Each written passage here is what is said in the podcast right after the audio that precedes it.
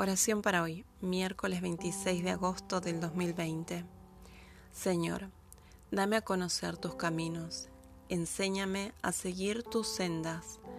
Todo el día espero en ti, enséñame a caminar en tu verdad, pues tú eres mi Dios y Salvador. Salmos 25, 4 y 5.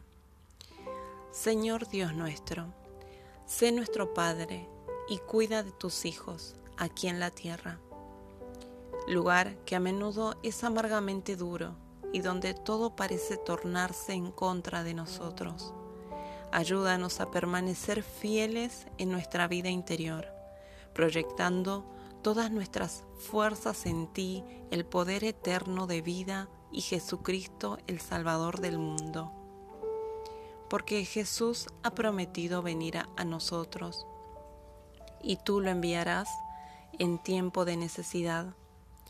Deja que tu fuerza esté con quienes a menudo no saben a dónde acudir.